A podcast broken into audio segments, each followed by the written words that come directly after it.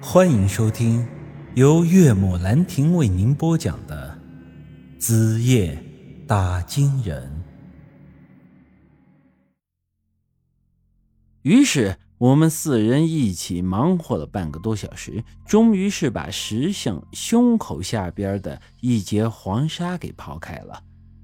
我仔细一看，发现暴露在地面上的蚊子只占了三分之二左右，这下面还没有大概三分之一的内容。由于这石像是在北扎草原上放了不知有多少年的时间了，其地面上的部分已经风化，暴露在地面上的文字也是模糊不清。杨石若不是因为他之前在书上看过那个关于阿修罗的故事，他也根本没办法把这石像上的内容给我们解读出来。相比于地面部分，黄沙之下的部分就要完整许多了。这三分之一的古文内容也相对的比较清楚。这时候的我已经是累得汗如雨下，连忙抓起水袋灌了几口。扎克杰蹲在沙坑里，两眼发愣的望着石像上的内容。我坐在旁边，伸脚踹了踹他的屁股：“瞅什么瞅？你又看不懂，还不赶快把这地腾开，让咱们的杨庄家过来瞧瞧。”扎克杰从沙坑里爬了出来，但两只眼睛还是没有从石像上移开。于是我又踹了他一脚。看什么看呢？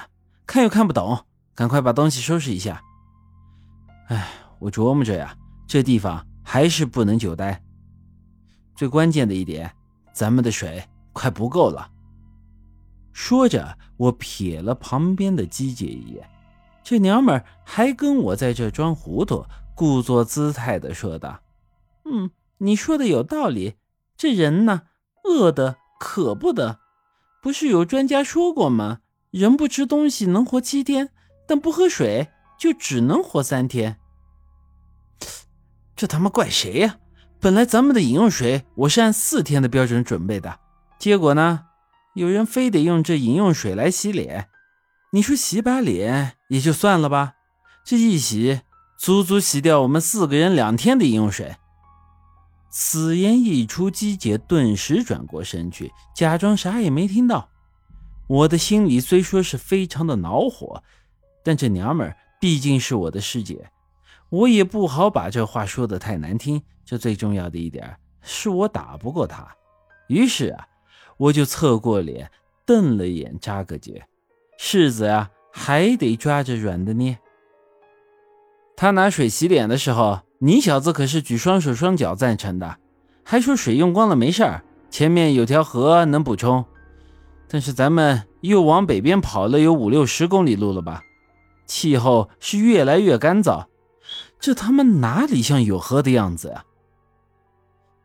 宇哥，我可是在这片草原上长大的，这片地区就跟我家后院似的。我说有河，肯定就有河。看这样子。咱们再往前走个两小时，应该就能遇上了。最好是这样，咱们现在这位置前不着村后不着店的，要是没水源补充，那咱们四个就等着被渴死，然后晒成人干吧。我说你还窝在那里干啥呀？快让开！上面的字儿你又瞧不懂。扎格杰朝我招了招手，别急。字我是看不懂，但这上面还有图画呢。你们过来看看，这图画挺有意思的。我们三人围了过去，仔细一看呀，那古文字的最后果然还刻着一幅图画。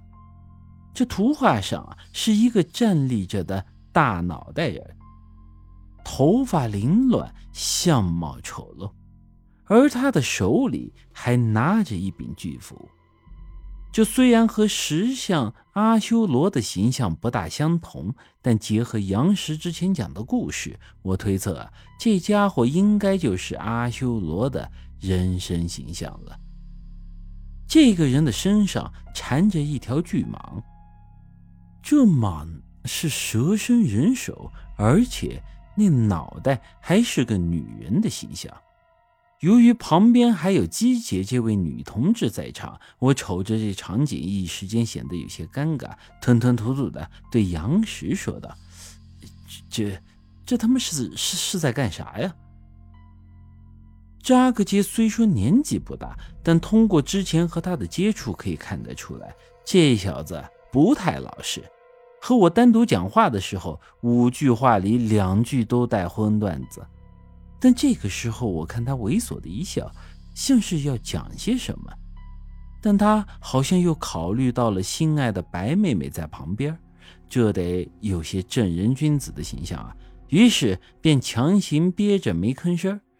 至于姬姐嘛，表面上看是个不经人事的小萝莉，但以她三十八岁的阅历，显然这等场面对他来说还完全不值一提，所以啊，他也什么也没说。这时，唯独杨石往前走了两步，很是直接的说道：“这是蛇交尾。”本集已经播讲完毕，欢迎您的继续收听。